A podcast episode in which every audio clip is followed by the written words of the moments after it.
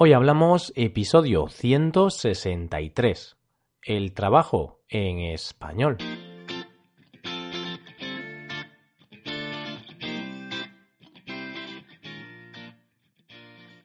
Bienvenidos a Hoy Hablamos, el podcast para aprender español cada día. Ya lo sabéis, publicamos nuestro podcast de lunes a viernes. Podéis escucharlo en iTunes, Stitcher o en nuestra página web hoyhablamos.com. Recordad que en nuestra página web tenéis disponible la transcripción completa del audio de este episodio. Os damos de nuevo la bienvenida a un nuevo episodio del tema elegido para este mes, el trabajo. Ya sabéis que los episodios de los lunes están especialmente dedicados para que puedas adquirir nuevo vocabulario relacionado con el tema que os presentamos. En los dos episodios anteriores del tema del mes os hablamos de los términos relacionados con este campo, de la situación laboral en España y de los sectores de producción. ¿Lo recuerdas? Pues vamos con un nuevo episodio del trabajo.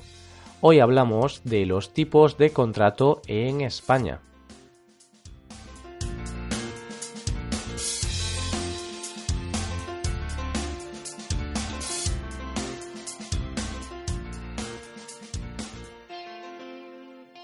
Conseguir un contrato de trabajo es el objetivo de muchas personas que están en situación de desempleo, que están en paro. En cambio, para aquellos trabajadores que tienen un puesto de trabajo, el objetivo es conseguir el mejor contrato posible. En España hay muchos tipos de contrato diferentes. Sin embargo, podemos clasificarlos en cuatro grandes grupos. El contrato indefinido, el contrato temporal, el contrato para la formación y el aprendizaje y el contrato en prácticas. Empecemos con los contratos indefinidos. Sin lugar a dudas, el contrato soñado por aquellos que trabajan por cuenta ajena, para aquellos que ofrecen sus servicios a otra persona, empresa o institución. El contrato indefinido es aquel en el que no se establecen límites de tiempo, en el que sabes que vas a tener trabajo para mucho tiempo. A este tipo de contrato también se le suele llamar fijo. Hay diferentes tipos de contratos indefinidos están los que se celebran a jornada completa, o sea, trabajando el máximo de horas que está permitido por ley. En España estaríamos hablando de unas 40 horas de trabajo. A tiempo parcial, en el que se trabaja menos horas del máximo permitido por ley, estaríamos hablando mm, de entre 20 y 30 horas de trabajo normalmente, aunque no siempre es así, y por último, contrato indefinido para la prestación de servicios fijos discontinuos. Este tipo de contrato es de carácter fijo, pero no se realiza de forma continuada en el tiempo. Veamos un ejemplo de este último. Un conductor de autobús escolar tiene un contrato fijo, pero en verano no trabaja, puesto que los niños no van al colegio durante esta estación del año, al menos en España. Aun así, aunque este trabajador no trabaje en verano, por contrato tiene asegurado trabajar a la vuelta de las vacaciones. Por lo tanto, tiene un contrato indefinido fijo discontinuo, ya sea un contrato a jornada completa, a tiempo parcial o fijo discontinuo. A día de hoy, en España, quien tiene un contrato indefinido se puede considerar un afortunado. Como ya te comenté en el episodio número 153, los contratos de trabajo más populares en la actualidad en nuestro país son los contratos temporales.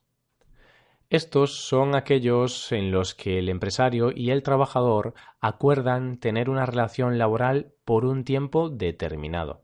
En la actualidad, casi el 25% de los contratos que existen en nuestro país son temporales. Eso sí, la cosa cambia cuando se trata de la contratación en verano. El porcentaje se dispara hasta el 93%. Y es que ya se sabe, llega el verano y hay que contratar personal para acoger la llegada masiva de turistas. Camareros, socorristas o dependientes son algunas de las profesiones que más se necesitan durante este tiempo. Otro punto negativo de este tipo de contratos es que duran muy poco. Más de la mitad de ellos duran menos de tres meses. Así que tener un contrato temporal es sinónimo de poca estabilidad laboral. Veamos cuáles son los tipos de contratos temporales. Encontramos el contrato de obra o servicio determinados. Este es el tipo de contrato en el cual un trabajador trabaja en una actividad en concreto. Es por ello que el propio nombre lo dice. Se trabaja por obra o servicio. Por ejemplo, en una construcción de una casa, una constructora decide contar con los servicios de un fontanero. Este fontanero va a tener un contrato temporal de obra o servicio determinados. El segundo tipo de contrato temporal es el eventual por circunstancias de la producción. Este contrato es el que se da cuando una empresa tiene trabajo extra, cuando tiene una gran acumulación de trabajo. Puede ser el caso de algunas empresas alimentarias en Navidad.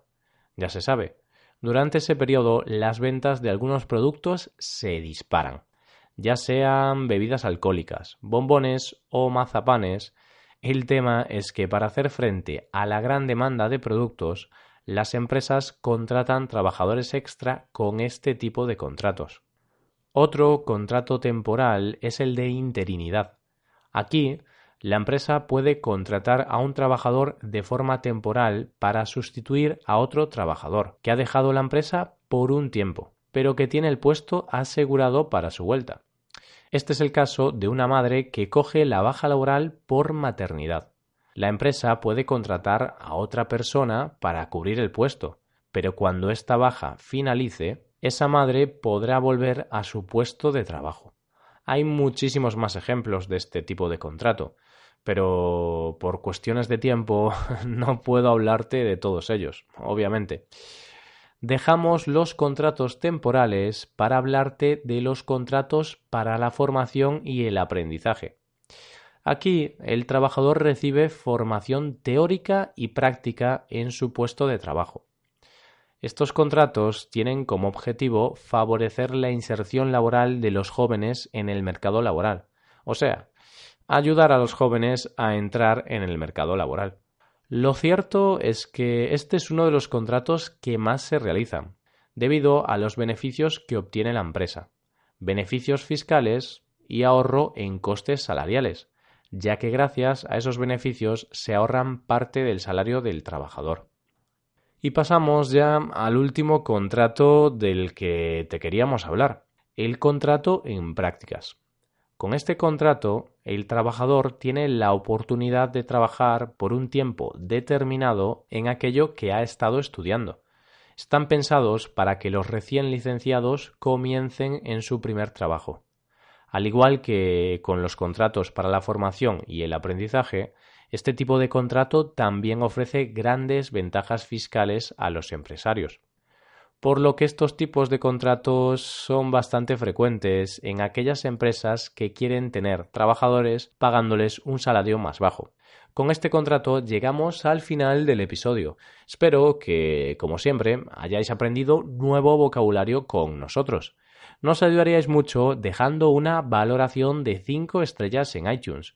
Y recordad que tenéis la transcripción completa de este episodio en nuestra web hoyhablamos.com. Muchas gracias por escucharnos. Nos vemos en el episodio de mañana, donde hablaremos de un nuevo aspecto de la cultura española. Pasad un buen día. Hasta mañana.